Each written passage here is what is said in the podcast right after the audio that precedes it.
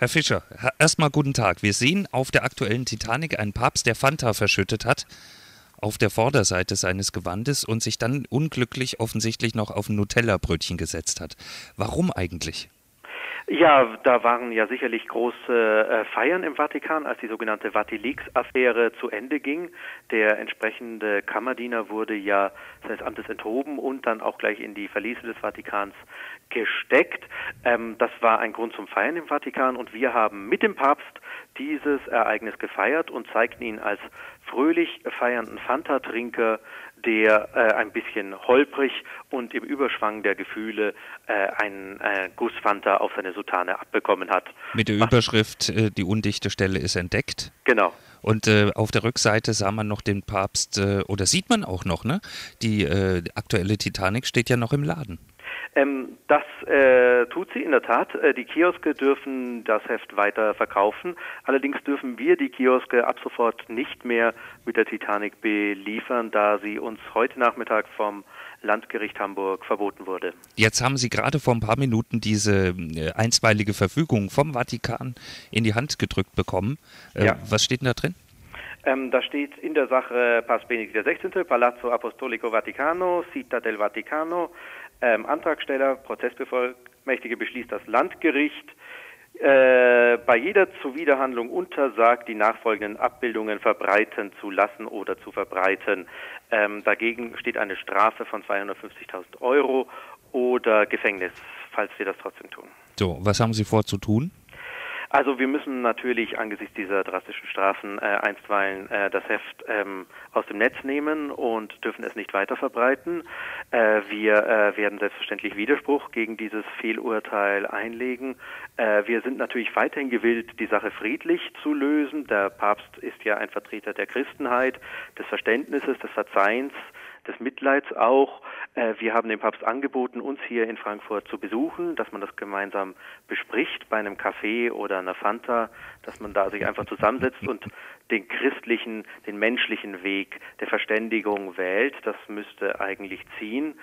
Sollte sich Papst Benedikt weiterhin seiner Fehlinterpretation dieses Titels anschließend da würde irgendein Inkontinenzgeschehen vor sich gehen, was ich für absolut absurd halte, äh, dann müssen wir wahrscheinlich den Weg durch die Instanzen gehen. Wir sind aber bereit, bis ans jüngste Gericht zu appellieren. ähm, äh, glauben Sie denn wirklich dran, dass der Papst Sie besuchen kommt auf einen Kaffee oder eine Fanta? Ähm, durchaus. Wir sind ja in gewisser Weise äh, Landsleute. Ähm, er hat ja sehr lange in Regensburg, meiner Heimatstadt, äh, gelebt und ähm, war auch beim gleichen Gemeindepfarrer in Pendling ähm, gemeldet. Auch seine ähm, äh, seine Schwester wurde beerdigt von dem Pfarrer, der mir Religionsunterricht erteilte. Wir haben also etwas gemeinsam. Also im Grunde kennen Sie sich fast. Im ne? Grunde kennen wir uns. Ich habe seinen Bruder ähm, über die Straße hinweg schon einmal gegrüßt.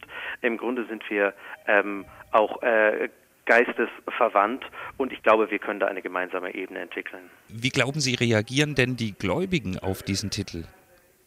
Ähm, äh, die Gläubigen, äh, hoffe ich, werden im Sinne des äh, christlichen Verständnisses und äh, des Verzeihens, des Miteinanders äh, ähm, diesen Titel zu würdigen wissen als eben Gratulationsadresse eines Katholiken, ich bin selber katholisch, äh, an das Oberhaupt der katholischen Kirche verstehen.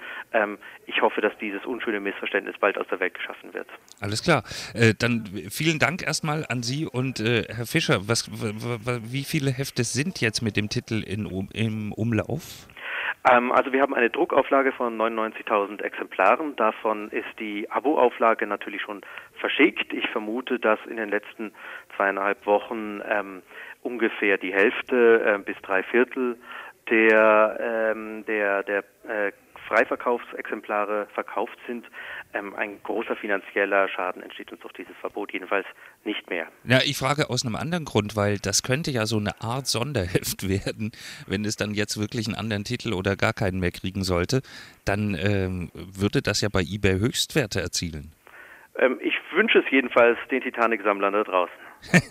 Vielen Dank. Herr Fischer, ähm, wie schätzen Sie die deutsche Rechtsprechung ein?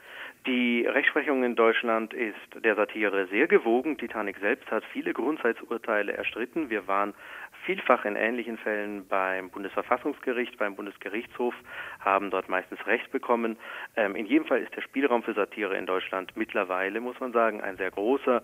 Ähm, und ich bin zuversichtlich, dass es nicht so weit kommen wird, sondern dass der Papst äh, seine christlichen Tugenden wiederentdeckt. Haben Sie Angst vorm Fegefeuer? Äh, ich äh, bin mir keiner Schuld bewusst und ähm, sehe mich auch nicht in der Notwendigkeit der Beichte. Richtige Antwort. Leo Fischer, Titanic-Chefredakteur, vielen Dank. Bitteschön. Wiederhören. Wiederhören.